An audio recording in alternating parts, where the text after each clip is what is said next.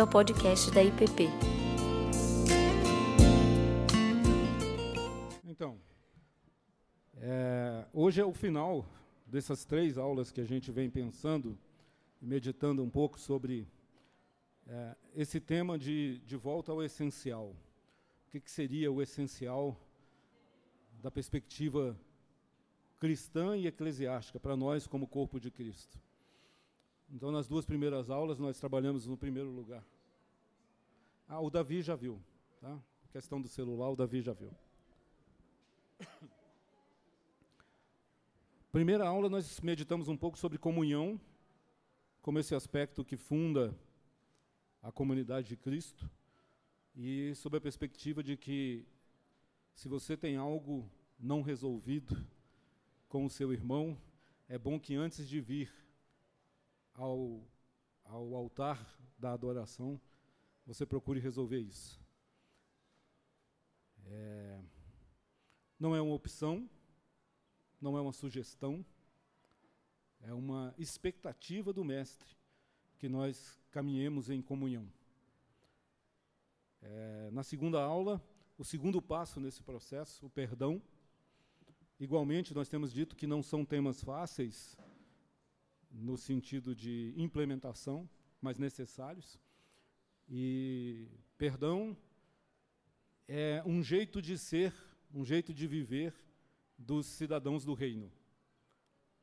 E nós concluímos dizendo que quando Jesus diz que não é sete, mas setenta vezes sete, no fundo ele está dizendo para Pedro que enquanto nós estivermos contando, nós ainda não entendemos a profundidade do perdão que perdão é uma disposição de coração. Tá. Nessa caminhada, eu, quando, quando fui chamado para dar essas aulas, pensei que o caminho de concluir esse processo, desculpe, é a gratidão. Então, a gratidão é o terceiro elemento dessa volta ao essencial. Por que gratidão? É interessante porque a gente pode pensar que dos três temas, esse é o mais fácil, é o mais simples, é o, é o menos difícil de nós abordarmos. Mas a verdade é que não é bem assim. Assim como os outros dois, a gratidão espera de nós, Jesus, Deus, espera de nós uma relação muito mais profunda com essa ideia da gratidão do que meramente da boca para fora dizer: Ah, o Senhor é bom, me deu, está tudo bem. Ah, os processos que envolvem um coração grato são muito mais profundos. E eu queria meditar sobre eles nessa, nessa manhã.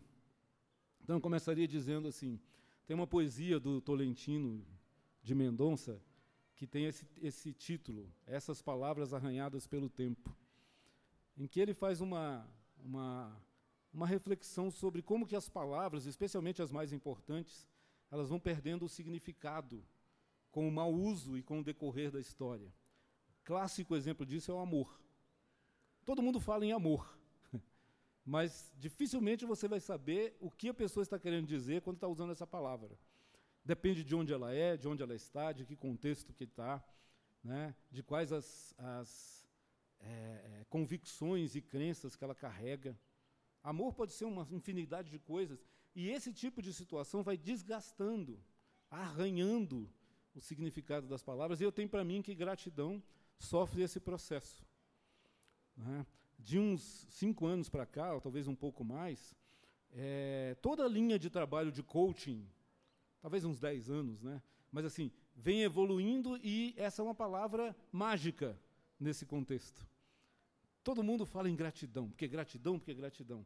E a gente vai percebendo que, de repente, essas coisas vão perdendo um pouco o significado, a ponto de que, em determinado curso desses que eu fiz, acho que só foi um que eu fiz, mas eu fiz, e, e as pessoas usavam gratidão como um sinônimo de obrigado. Né? Assim, gratidão. Pô, fala obrigado, cara. Né? Por que, que não fala? Esse, essa é uma coisa interessante da gente pensar. E eu queria propor que a gente fizesse essas reflexões um pouco nessa manhã, para caminhar para uma perspectiva cristã. Né? Eu desconfio que a fluidificação das palavras tem a ver com a nossa tendência a não nos comprometermos com elas. eu não digo obrigado, porque obrigado é relacional. Obrigado eu tenho que dizer para alguém que fez algo por mim. Eu digo gratidão a quê? Ao universo. Então, eu acho que vocês estão percebendo como é mais complexo do que pode parecer. Um outro aspecto da gratidão que também é muito interessante é o seu caráter paradoxal. É, pensem comigo, eu estava dando aula no semestre passado sobre Êxodo. E ali, no, no, quando nós estudamos Êxodo, a gente percebe que no caminho do deserto, Deus faz uma advertência para o povo, que é a seguinte: olhe, preste atenção. Prestem muita atenção no que está acontecendo nesse processo. Porque vocês correm o risco de, quando chegar o final dele, e vocês estiverem na sua terra, e vocês tiverem as casas que vocês não construíram, e vocês colherem as vinhas que vocês não plantaram, e vocês estiverem cheios de riqueza, e tudo vai bem, há um risco grande de que vocês se esqueçam de mim. e é exatamente o que acontece quando eles chegam lá. Ou seja, pode parecer fácil você dizer, ah, gratidão quando tudo vai bem é fácil. Ledo engano. Às vezes tudo vai bem e você se esquece porque você não pessoaliza essa relação da gratidão. É, e outras vezes, no meio da tormenta e no meio da tempestade, alguém pode desenvolver um coração que diz: O Senhor deu, o Senhor tirou, bendito é o nome do Senhor. Então, também na gratidão, assim como no perdão e na comunhão, há um elemento de paradoxo, de inexplicável. Tá? Então, colocando nesses termos, é que eu queria meditar um pouco com vocês sobre essa questão. Qual é, então, a perspectiva cristã de gratidão? E eu queria propor três discernimentos iniciais, conceituais, para a gente tentar definir, é, é, é, colocar essa palavra numa moldura cristã que faça sentido, que seja aplicável na vida, que não fique vaga, que você usa para fazer uma frase bonita mas que você concretiza, experimentaliza na sua própria existência. Então, esses três discernimentos seriam os seguintes: primeiro, a gratidão é uma disposição permanente do coração. Não é uma palavra bonita, não é uma frase, não é uma é, maneira educada e polida de se comportar. É mais profundo. Tem a ver com um, um coração grato. Assim como eu falei na aula passada, um coração perdoador, um coração grato, um coração amoroso. São os três elementos de volta ao essencial que nós temos. Então, primeira coisa, gratidão, quando você pensar nisso, pense seriamente nisso, dizendo: eu preciso ter uma disposição no coração para gratidão. E nós vamos ver que isso vai ter implicações muito sérias. Né? Por, por, enquanto, eu estou montando o conceito da palavra. E aí eu me deparei com essa frase da Simone Weil, Weil é, que é uma filósofa do início do século passado, é, judaico-cristã, ela tinha essa coisa de. É, dá para passar do judaísmo para o cristianismo, essa era a crise existencial dela. Né?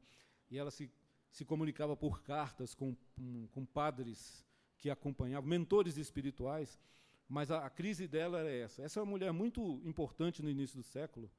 Ela teve uma experiência que foi a de viver como uma operária da fábrica Renault, no início do, do, do ano 1920, por ali, e ela vai viver naquela, como disfarçada de operária, né, para sentir como viviam as mulheres trabalhadoras naquele tempo.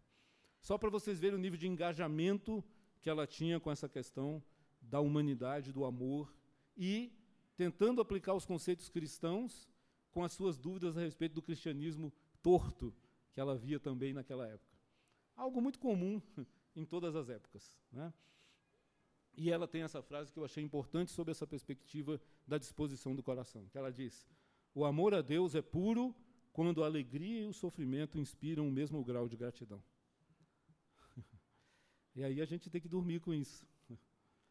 Dormir, acordar, levantar, pensar, dormir de novo e ver como é que como é que nós nos encaixamos nesse processo.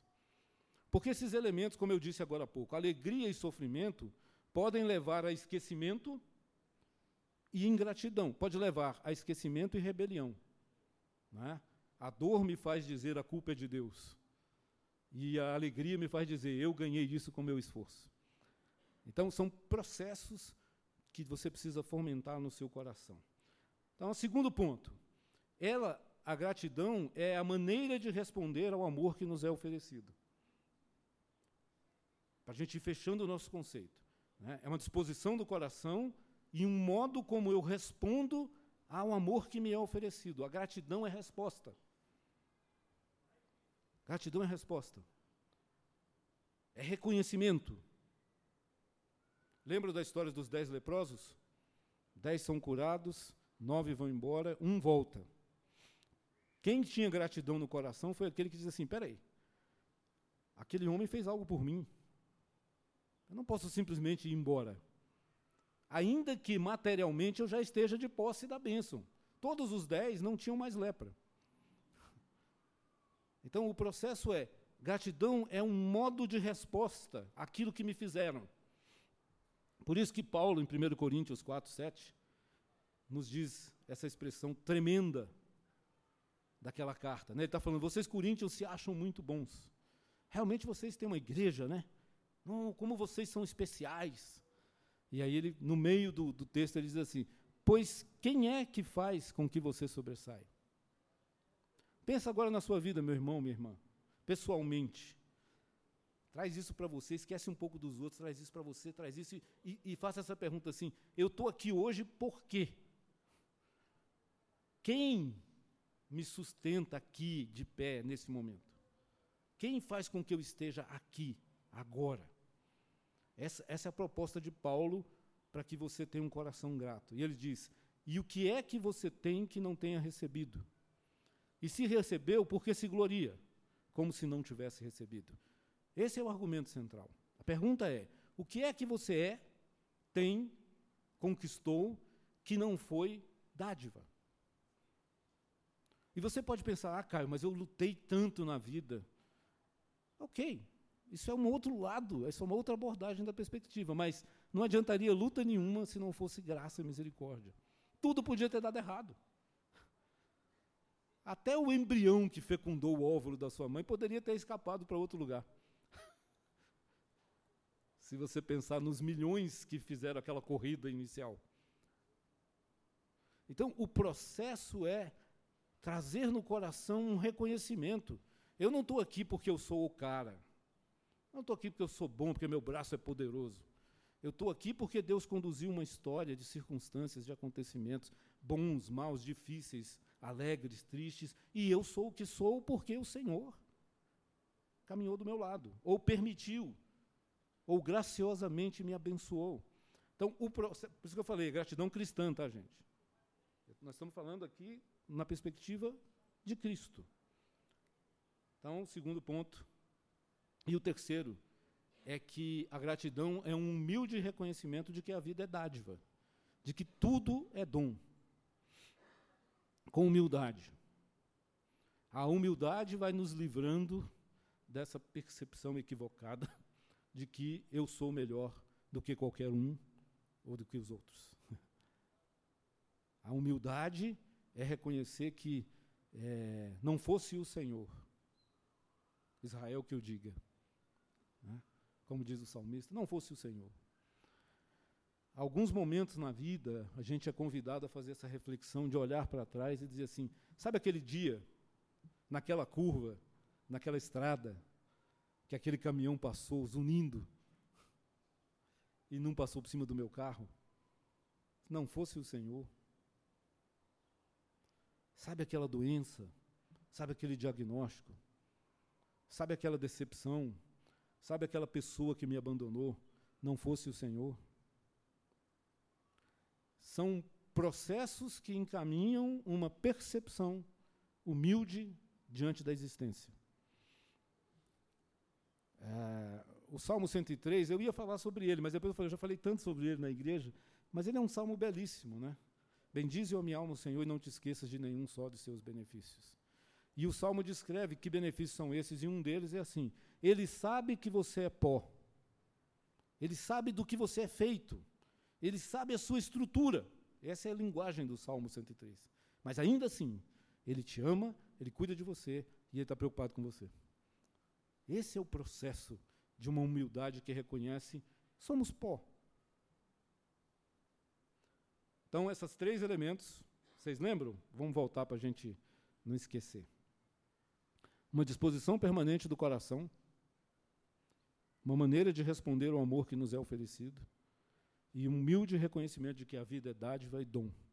Esses são os três elementos que eu colocaria num conceito de gratidão cristã. O Eugene Peterson diz assim: onde tudo é dom, não possuo coisas ou pessoas, e assim não tenho que protegê-las. Portanto, não tenho que estar ansioso. Em um mundo de graça, não tenho que viver em luta laboriosa, tentando moldar um mundo que se encaixe em minhas necessidades e desejos, martelando uma vida de pedaços e partes e detritos amontoados que cruzam meu caminho. Não vivo em suspeita ansiosa, nervoso com aquilo que os outros possam fazer a mim e com aquilo que os outros possam pensar de mim. Eu simplesmente descubro a vida e recebo o dom. Então, a gratidão tem esse elemento final de que ele é o fim da nossa necessidade doentia, permanente e, e, e insistente de controle. De controle das coisas. Por quê? Porque meu coração sabe que tudo é dom, que tudo é dádiva, que a vida em si. Como é que diz o salmo? As misericórdias do Senhor são a causa de não sermos consumidos, porque as suas misericórdias é que fazem eu respirar cada manhã. O que que te faz acordar depois de uma noite de sono? As misericórdias do Senhor. Então, nesse padrão que nos é, é apresentado pela palavra, pela narrativa bíblica, nós aprendemos que tudo, tudo, tudo anda, tudo anda no coração. Como eu olho para a vida, como eu vejo a vida, como eu me comporto, como eu recebo a existência do outro na minha história. Esses processos podem levar a um coração grato. Ok? Então, conceitualmente, ficamos assim. Um outro aspecto fundamental: a gratidão é relacional. Eu estava falando isso para vocês no início. Essa conversa de gratidão ao universo pode ser qualquer coisa menos gratidão. A gratidão se direciona a alguém. E no ponto, do ponto de vista de cristão, nós sabemos a quem? Ao Criador, aquele que nos dá vida, aquele que nos forma, aquele que nos cria e aquele que nos sustenta. Se a minha gratidão não vai, primeiramente, para o céu, para Deus, eu estou com um problema sério, que a gente vai ver daqui a pouco. Mas ela é relacional. Então, por isso, esse esvaziamento da palavra, como se gratidão fosse uma atitude minha, para mim mesmo, para me fazer bem, para que eu consiga viver o dia bem. Então, tem aquela história, né? De manhã você acorda e lembra de cinco coisas pelas quais ser grato. Ah, mas grato a quem? E mais, quando você lembra de cinco coisas pelas quais ser grato, normalmente você é conduzido a lembrar do quê? Ah, eu tomei café de manhã. Ah, eu tenho um carro para andar. Ah, eu tenho um emprego. Né? Você não lembra assim, puxa vida, hoje minha mesa está vazia. Graças a Deus. Percebem como esse processo? Não tem. É, é, um engano, é um equívoco, como eu digo aqui, né? É um equívoco dirigir a gratidão a um algo impessoal. Ou uma circunstância ou um bem, ou uma coisa. Eu tenho, eu possuo, eu controlo. É, é, a gratidão dirigida a isso é, no mínimo, manca. No mínimo, capenga. Ela não aborda todo o processo da gratidão. Percebem? Então, a, a gratidão tem, tem que ser relacional. E aí ela se conecta e se liga com o que nós estudamos nas duas últimas aulas. Tudo é relacional, gente. O ser humano é relacional por quê? Pela imagem e semelhança que ele carrega de um Criador triuno, interdependente e interrelacional. Quando alguém falar para você, você foi feito à imagem e semelhança de Deus, pense primeiro nessa palavra: relação. Deus é uma relação. Você é uma relação. As pessoas pensam que existem independentemente dos outros, mas elas pensam equivocadamente. Aliás, eu estava conversando com o Rômulo essa semana, ele me dizia de um estudo em que duas pessoas foram colocadas numa sala para conversar sobre um tema, é, é, e duas pessoas que concordavam sobre esse tema. E eles começam a medir os batimentos cardíacos. E eles estão descompassados. À medida que essas pessoas vão conversando e concordando com aquilo que elas dizem, os batimentos vão alcançando a mesma frequência até que eles ficam batendo iguaizinhos. Pela relação. Vejam como Deus faz as coisas, gente. E a gente, tolamente, pensa que vive sozinho. Tudo é relação. Por isso, Paulo faz aquela frase. Você acha que você está aqui, mas os seus pais. Ah, mas meu pai era um cafajeste. Sim, isso é um lado da história. Percebe? Isso é um lado da história. O outro lado é que sem ele você não seria. Por isso o perdão entra nesse movimento de uma forma mística e sobrenatural. Isso vale para tudo, para todos. É, a não ser que você tenha uma percepção de que as pessoas são intrinsecamente más e serão más irremediavelmente. Aí a coisa complica. Mas se você tem uma visão cristã de que o homem é criado à imagem e semelhança de Deus, que se corrompeu, mas que Deus trabalha pela restauração, aí a nossa vida muda de sentido de critério. Há um equívoco. Não dirija sua gratidão a circunstâncias, coisas materiais. Dirija sua gratidão a pessoas. Primeiro, a pessoa de Deus.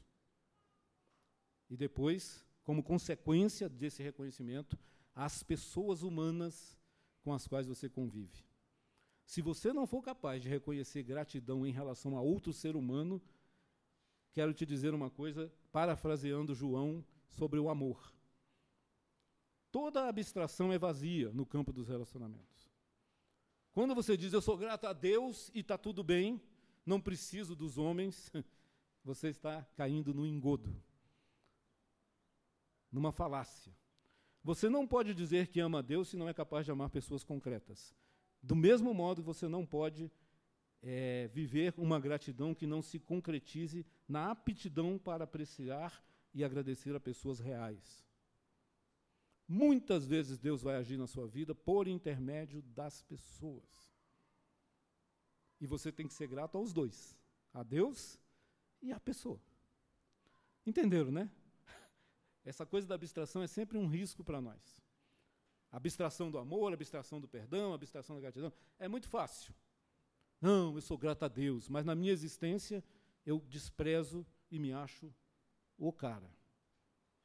Eu não sou grato a Deus, são só palavras jogadas ao vento. Então é isso. A gratidão é relacional. Se você não compreende ou não tem vivido assim, repense. E comece a perceber na história concreta da vida aonde estão os focos de bênção para os quais você deveria ser grato. Eu estou tentando fazer uma aula bem prática. Né? Você botar o pé no chão e sair daqui amanhã praticando gratidão. E aí, a, a, pergunta de todas as aulas, né? Mas, cai, como? É fácil falar. É, é, é verdade, é fácil falar, conceitualmente. Como é que eu vivo isso? Como é que a gente vive isso? É difícil pra caramba. Né? Amanhã eu serei ingrato. E você também. Porque nós vivemos um processo. Até que Cristo seja plenamente formado em nós, nosso caminho é de tropeços, quedas e levantar e caminhar. Tá? Mas eu gosto dessa expressão movimentos, né? que é uma expressão do. do ai meu Deus. Do holandês, do padre holandês. Como é o nome dele? Exatamente. É, Noem, Henry Noem. Ele usa essa expressão para dar ideia de processo. Movimentos, né? como, quais são os movimentos que esse processo, o que eu devo estar atento para viver essas coisas. Então, eu queria propor três movimentos. Primeiro, eu tenho falado um pouco sobre isso para vocês. O dom do contentamento. Que eu extraio de vários textos bíblicos, mas esse é um texto-chave. Salmo 131, até porque ele é pequeno, a gente pode ler ele inteiro. Senhor, não é orgulhoso o meu coração, nem arrogante o meu olhar. Não ando à procura de grandes coisas, nem de coisas maravilhosas demais para mim. Pelo contrário, fiz calar e sossegar a minha alma, como a criança desmamada se aquieta nos braços de sua mãe, assim é a minha alma dentro de mim. Ou, uma versão diz, para contigo, Senhor. Espera, ó Israel, no Senhor desde agora e para sempre. O dom do contentamento, essa capacidade de estar satisfeito, de olhar para a vida e perceber na trajetória que eu ainda estou aqui. Pode ter sido duro, pode estar sendo duro, mas eu estou aqui. O Senhor continua comigo. O Senhor não me abandonou. Eu não desisti ainda. Eu ainda tenho forças para me levantar e vir para a igreja ouvir a palavra. Eu ainda tenho força para me levantar e ir para o trabalho. Eu ainda tenho forças para abrir um espaço no meu coração para me preocupar com o outro. Como estará Fulano? Como estará Ciclano? Talvez a dor dele seja maior do que a minha. Tudo isso tem a ver com esse contentamento diante da vida. Nós vivemos um tempo de insaciabilidade. A pós-modernidade trouxe coisas boas e ruins. Uma das ruins é isso nunca está bom. Eu sempre quero mais, eu sempre posso mais, você pode, você é capaz, vai, não para. Mentira. Tem hora que a gente não dá conta. Tem hora que eu tenho que parar e sossegar e dizer: meu, eu estou no colo do meu Deus. E chega. É? Esse é esse processo que cria em nós um coração apto à gratidão. Porque no meio dessa loucura e dessa confusão, eu consigo perceber que a vida é mais, que a vida vai para além das coisas, das circunstâncias e que tem um Deus que me ama. E eu garanto, não como os argentinos, da garantia sou eu, mas eu garanto para você o seguinte, que se você buscar no Senhor, sabe aquela história do quarto?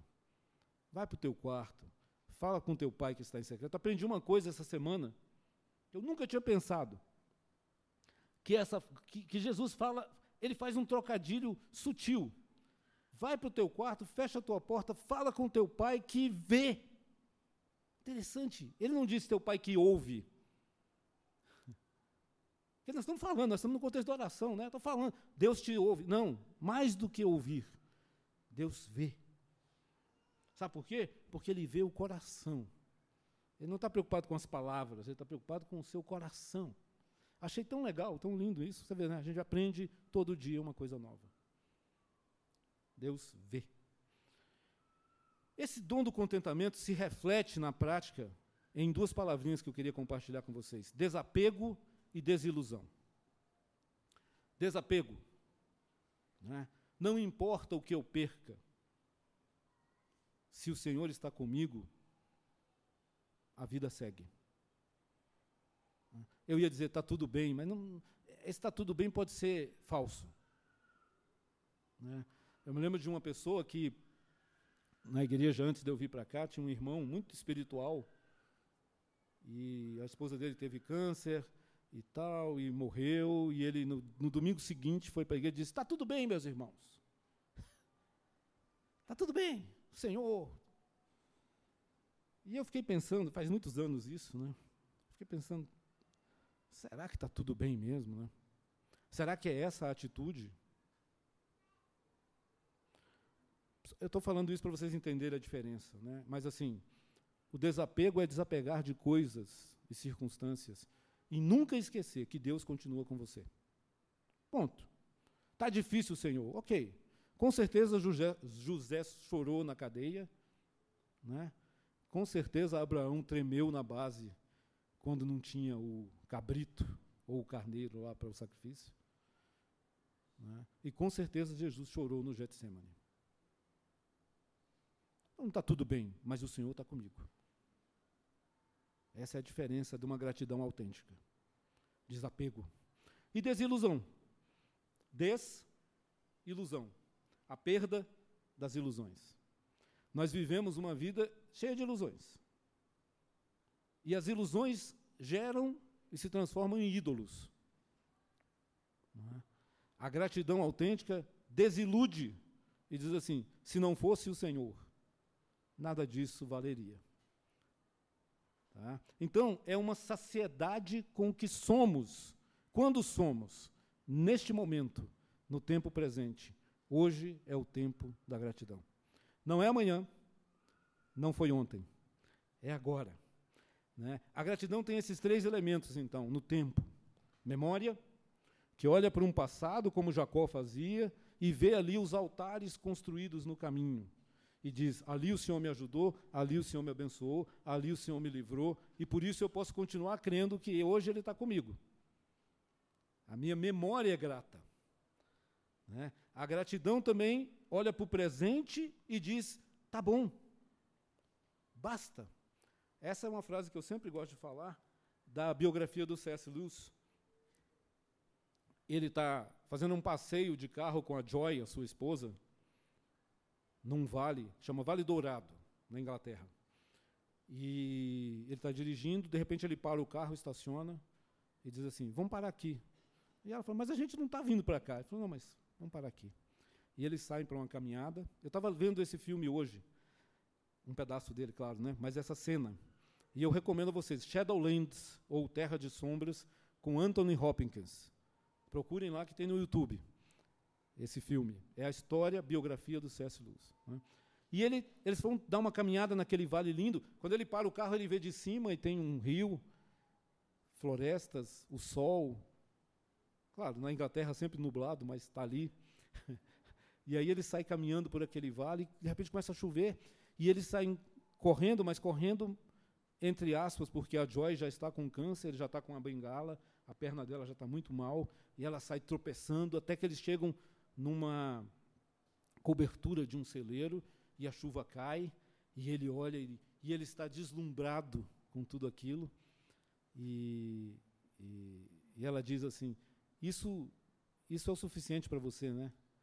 E ele diz: Sim, isso basta. Tá bom. Essa capacidade de olhar e dizer: Tá bom. Senhor, tá bom. Ah, deu tudo errado, mas Senhor, o Senhor está comigo, tá bom. A gente precisa cultivar, sabe, gente? Estou falando para vocês, eu sei que é difícil. Eu sei que a gente vai pisar na bola aqui ali, mas cultive. As flores devem ser cultivadas. E dá trabalho. Eu vejo a Jane lá em casa com as orquídeas dela. Nossa, dia sim, dia não, horas para aguar, para colocar a quantidade de água certa e tal. Dá trabalho. Mas olha a beleza que sai daquilo ali. Se vocês quiserem ver lá no Facebook dela, ela postou umas fotos. é, é um negócio fascinante, mas dá trabalho. Gratidão, como amor, como perdão, dá trabalho. Mas tem esse dom do contentamento, essa capacidade de dizer, tá bom.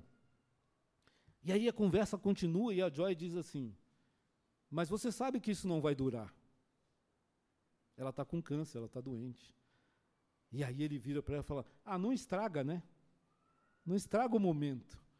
Não dá spoiler, que é, não, não, não, estraga esse, esse prazer. Ela diz assim: Não, não estou estragando. Eu apenas estou falando da verdade. E aí a gente percebe um outro elemento paradoxal da gratidão.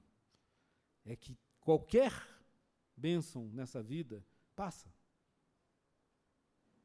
E aí a gente precisa ter esperança, que é o futuro da gratidão.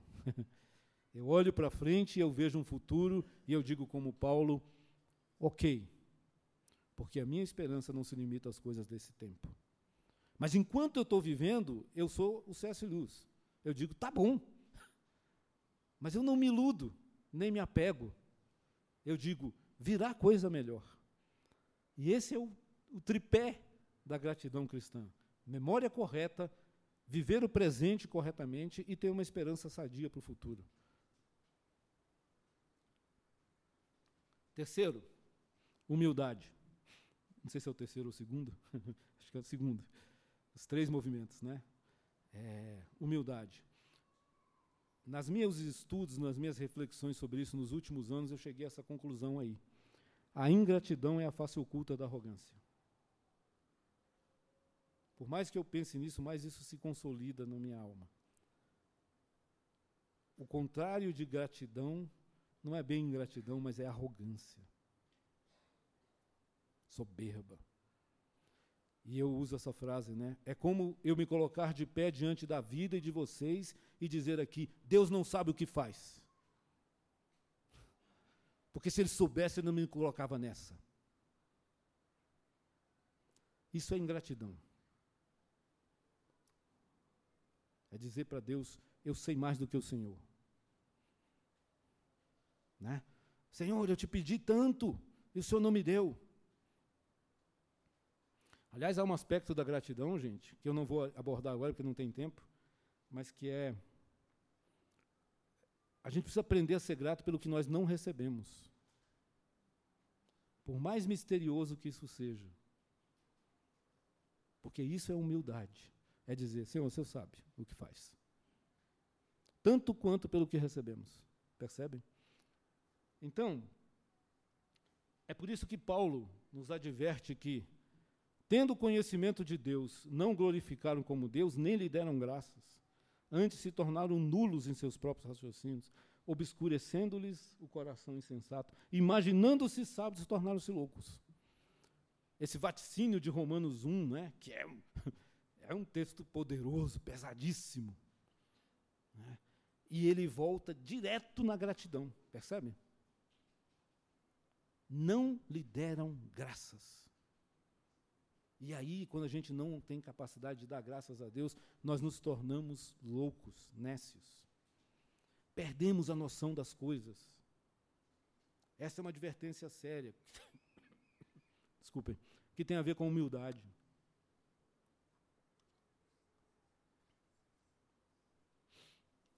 Eu escrevi um texto refletindo sobre isso que eu resolvi ler. Um texto pequeno, que eu chamei de uma pequena ode à gratidão, um elogio à gratidão. Para a gente pensar um pouco sobre essa questão da humildade. A sabedoria dos tempos nos ensina que, ao contrário do que acontece com as árvores muito rígidas, o bambu não se quebra com a força dos ventos e das tempestades, justamente porque sabe se curvar.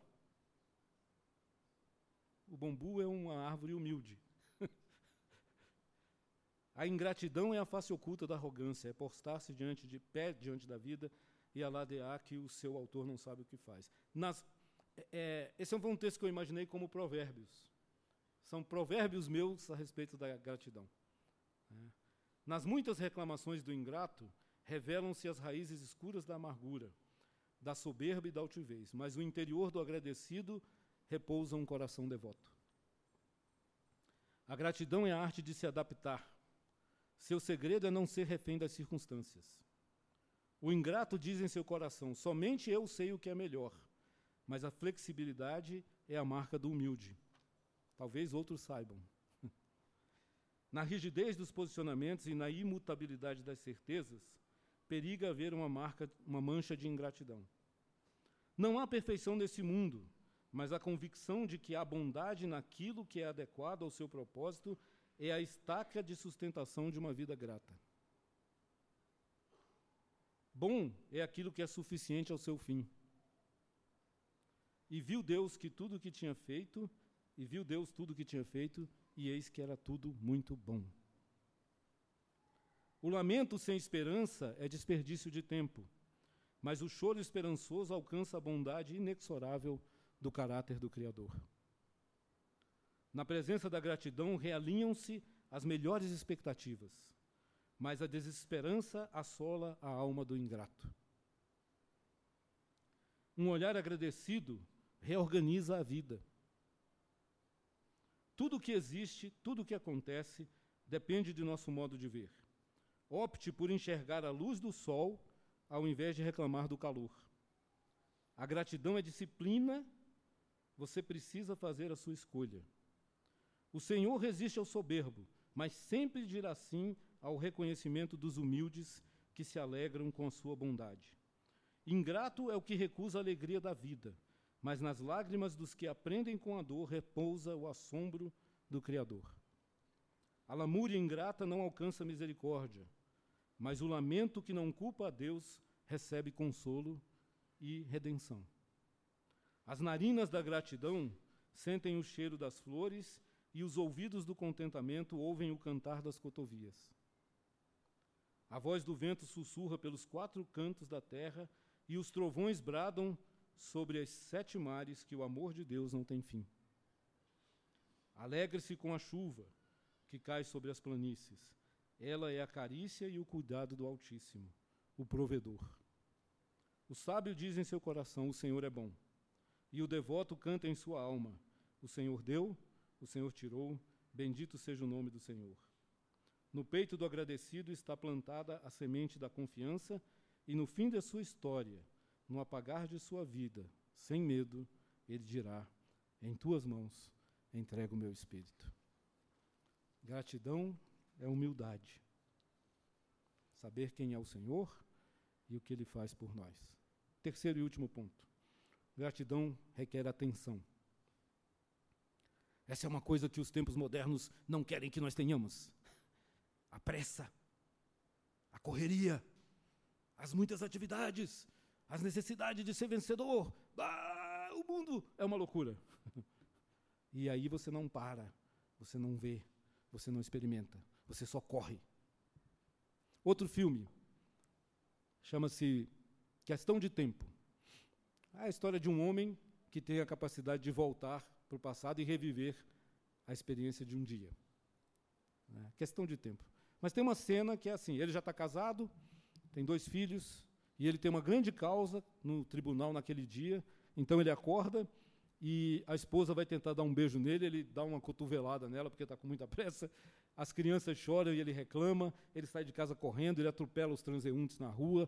Alguém dá bom dia e ele passa batido. Ele sai correndo atrás de um trem na estação. Ele chega no trabalho agoniado. Meu Deus, o que vai acontecer? E o dia vai passando e ele é uma pessoa horrível. Horrível. E quando ele, acaba o dia, o juiz dá a sentença, ele ganha. E aí ele para e olha para trás e diz: Mas por que que eu vivi esse dia assim? E aí, como é ficção, ele tem a capacidade de entrar num quarto escuro e dizer: Eu vou viver o dia de novo. E ele acorda, toma o café, beija sua esposa, acaricia suas filhas, sai com calma, dá bom dia para os transeuntes, vê a paisagem, o sol, as árvores, chega na estação, que é a cena mais bonita, né? e percebe pela primeira vez na vida que aquela estação é um prédio antigo, clássico, com vitrais maravilhosos, onde a luz bate e se espalha multicolorida pelo aquele ambiente. E aí a música toca. e você percebe junto com ele o que, que eu estava perdendo pela pressa e agonia do meu coração. Percebe? O dia termina, ele ganhou a causa do mesmo jeito. E se tivesse perdido, perderia do mesmo jeito. Mas o que ele viu naquele dia fica na memória da gratidão. Nós não podemos, não temos esse dom de voltar atrás. Então, trate de viver da primeira vez do jeito certo. Se esforce para isso. Acorde de manhã com uma palavra de gratidão na boca ao Senhor e diga: Senhor, me ajuda a perceber a tua bondade nesse dia. É assim que a gente vive gratidão cristã. Porque do olhar atento nascem as perguntas certas. E brotam as lembranças que realmente importam. Tinha um professor meu que dizia: respira, cara, para. Agora olha. Isso vale também para falar, né, gente? Não é melhor parar antes de falar? para. Isso quando é escrever, então, vixe. Porque escrever você está protegido por essa tela aqui, né? Antes de você ir para as suas redes sociais, respira. Vê se vale a pena. Mas eu estou saindo do assunto. Gratidão, né? Respira para ver a vida. É...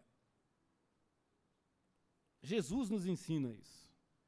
Ele diz: considerai, observai, olhai Todas essas traduções do texto bíblico têm a ver com o seguinte: para, meu filho, e olha para as aves do campo, e olha para os lírios, e perceba a conexão do Criador com essas coisas. Para! para pensar. Olhai, olhai, olhai. Os lírios que crescem no campo. Aquela música antiga, né? Para a nossa alegria. Eu gostava dessa música. Nos galhos secos de uma árvore qualquer, onde ninguém jamais pudesse imaginar, o Criador fez uma flor a brotar. Olhai, olhai, olhai. Considerai, é o dom da atenção. Atenção, não passe pela vida. Experimente cada momento. Viva o presente. É só o que a gente tem. Nós não somos o rapaz do filme lá. Presente é o que a gente tem. E aí, nessas minhas caminhadas, esses dois textos, o primeiro e esse que eu li para vocês, fazem parte do Trilha de Devoções de dezembro passado. Foram meditações em Lectio Divina que eu fiz e eu compartilhava com o pessoal que estava fazendo comigo. E nessas caminhadas eu me lembrei assim desse processo e eu fiz esse texto que eu vou ler para vocês também rapidinho. O que há por trás da sombra de uma sucupira? As caminhadas, no meu caso matinais, podem se tornar verdadeiras jornadas da espiritualidade. Basta carregarmos no peito uma disposição humilde para enxergar o que há por trás das sombras das sucupiras, dos pinheiros, dos eucaliptos ou dos ipês.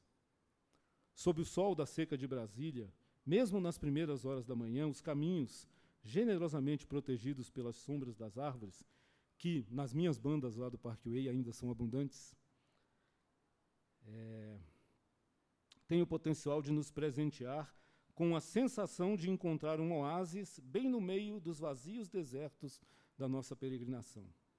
Meditando um pouco sobre isso, deparei-me com o enigma da graça, com o mistério profundo dessa gratuidade exuberante de bem, do belo, que recebemos sem tão pouco, quase nunca perceber. O que há por trás da sombra de uma sucupira gigante? Sombra que se desenrola dezenas de metros à frente, proporcionando-nos um alento, um refresco, alguns minutos sagrados de renovo e fortalecimento. Qual a esperança antiga que não nos abandona? O que há nos cheiros sutis da manhã, na mistura de terra, capim e orvalho, que aguça o olfato, que transborda uma alegria singela, que inspira a vida, que parece vir de um lugar, de lugar nenhum, mas ainda assim está lá, é real e nos lembra que é bom estar aqui. O que há nas cores que, sem pedir licença, invadem retinas e corações, exuberância transbordantes no céu, no azul do céu, no verde dos gramados, ou dourado que lhes pinta os derradeiros raios do entardecer. Belo que nos seduz sem nos corromper. Visões do além e do porvir que invadem a dureza da existência debaixo do sol.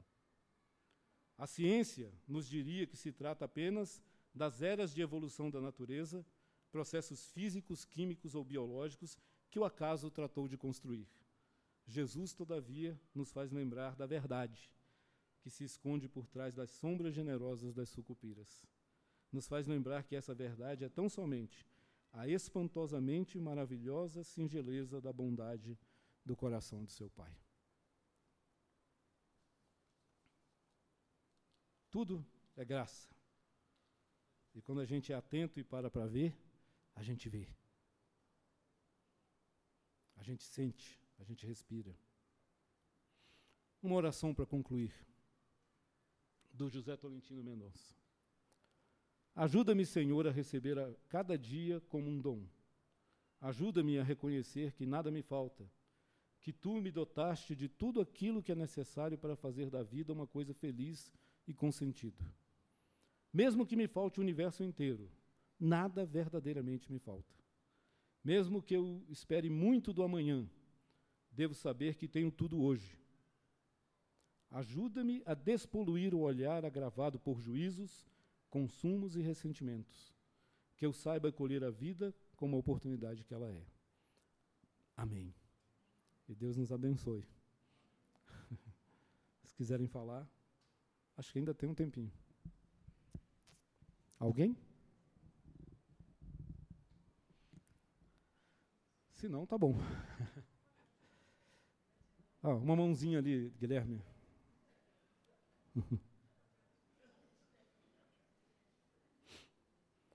Enquanto ela pega o microfone, gente, três passos. Três passos: comunhão, perdão, gratidão. Se você conseguir não é realizar tudo isso, mas se colocar nesse caminho, a vida ganhará outra cor e Deus será glorificado na sua vida. Diga, minha irmã. Tá. Uhum. Uhum. Isso. Uhum. Uhum. Não. Sim. Sim. Tá. É, não, não é equívoco. É, são os três elementos. Eu, eu costumo falar que existem dois tipos de coisas. Existem as coisas complicadas, que elas precisam de uma resposta, mas é difícil. Existem as coisas complexas, que elas têm mais de uma resposta mesmo. Então, ah, esses elementos que nós estamos trabalhando como essenciais, normalmente são complexos. Eles têm vários ângulos de abordagem. Então, a gratidão, assim como Deus é trino, e nós somos pessoas complexas em corpo, espírito, alma, seja lá no que você crê, mas é isso. Né? Essa complexidade das coisas envolve também esses nossos padrões comportamentais e experienciais. Então, a gratidão não há equívoco em olhar para o passado, é necessário olhar para o passado. Do passado, do que Deus fez por mim, nasce essa semente. Então você está correta. O que não é bom é ficar só no passado, mas perceber que ela também se desdobra no presente, e eu acho que esse é um, um fator fundamental, né? porque senão você se torna prisioneiro. E esse aprisionamento ao passado, como lá é que foi bom, lá é que o Senhor me abençoou, gera nostalgia e tristeza e depressão. Então a gente precisa dar sempre os passos como eles são. Eu olho para o passado e sou grato, o Senhor me abençoou, mas Ele vai me abençoar hoje. Essa é a prova que eu tenho. E aí eu, eu transmuto essa experiência para agora. Ainda que seja para dizer, eu ainda estou no meio da tempestade, mas como o Senhor me abençoou lá, eu tenho certeza que Ele vai me abençoar aqui. E aí eu projeto uma esperança. A complexidade é só essa, mas não é errado. É, é, é necessário, é saudável. É, a gente fala aqui muito na igreja disso, né? É o princípio do altar. Eu, na minha história, eu preciso construir altares. Aqui neste lugar, ou neste tempo, Deus me abençoou, eu faço Betel. Isso aqui se chama casa de Deus. Isso é uma experiência do passado. A Bíblia é cheia de experiências do passado. Os salmos cantam as histórias. O Senhor nos tirou da terra do Egito com um braço forte e poderoso. Por isso a gente pode crer que esse exílio vai terminar. Então é um processo, mas não está errado. Né? É, é só um processo que é mais complexo e mais amplo. Ok? Mais alguém, gente?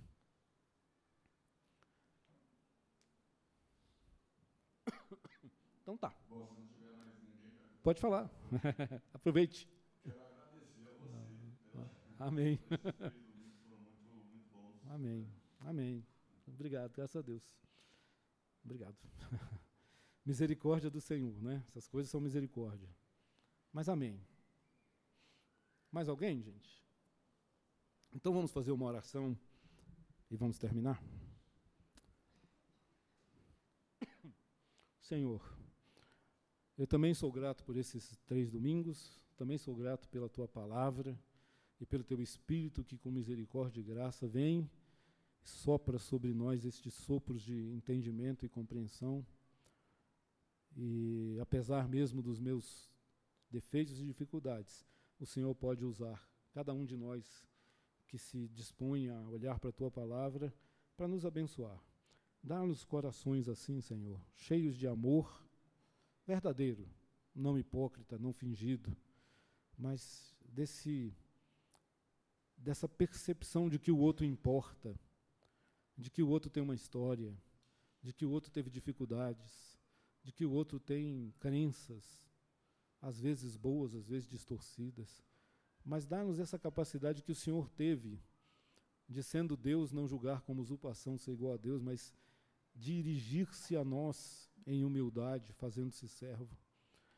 E esse coração que produz em nós comunhão e amor e afeto. Dá-nos também, ó Deus, esse mistério profundo e oculto do perdão. Coisa tão difícil para nós, ó Deus, mas tão sublime e tão esperada de Ti, que tenhamos corações perdoadores por natureza, que não abrem mão da justiça, mas sabem o que é perdoar. Esse paradoxo difícil que a gente precisa do Teu Espírito para nos ensinar. E que essa jornada e que essa caminhada nos conduza a corações atentos à beleza, à bondade e à salvação que o Senhor tem por nós. Que nos conduza a nos desapegarmos de coisas, de bens, e colocarmos meu, nossos corações nos relacionamentos verdadeiros, contigo e com os nossos irmãos. Que sejamos pessoas contentes, que carregam no peito a gratidão e o contentamento por estar aqui e por ser do Senhor. Ser do Senhor é o nosso maior tesouro, é o nosso maior bem. E o Senhor nos acolheu nesta família pela tua graça e misericórdia. E que a gente aprenda a dizer: basta, tá bom, obrigado. Obrigado, Senhor. Graças te damos, Senhor, porque o Senhor cuida de nós. No nome de Jesus Cristo, teu Filho, que nos ensinou essas coisas da maneira mais profunda e concreta que poderia ser, e que na cruz abre de volta o nosso caminho para os teus braços. É no nome dele que nós te agradecemos nessa manhã. Abençoa meus irmãos, abençoa suas casas, suas famílias. Que a vida, Senhor, seja vivida na tua presença com um coração cheio de gratidão a ti. Em nome de Jesus. Amém. Amém, gente. Deus abençoe. Você acabou de ouvir o podcast da IPP. Para saber mais, acesse nossa página em www.ippdf.com.br.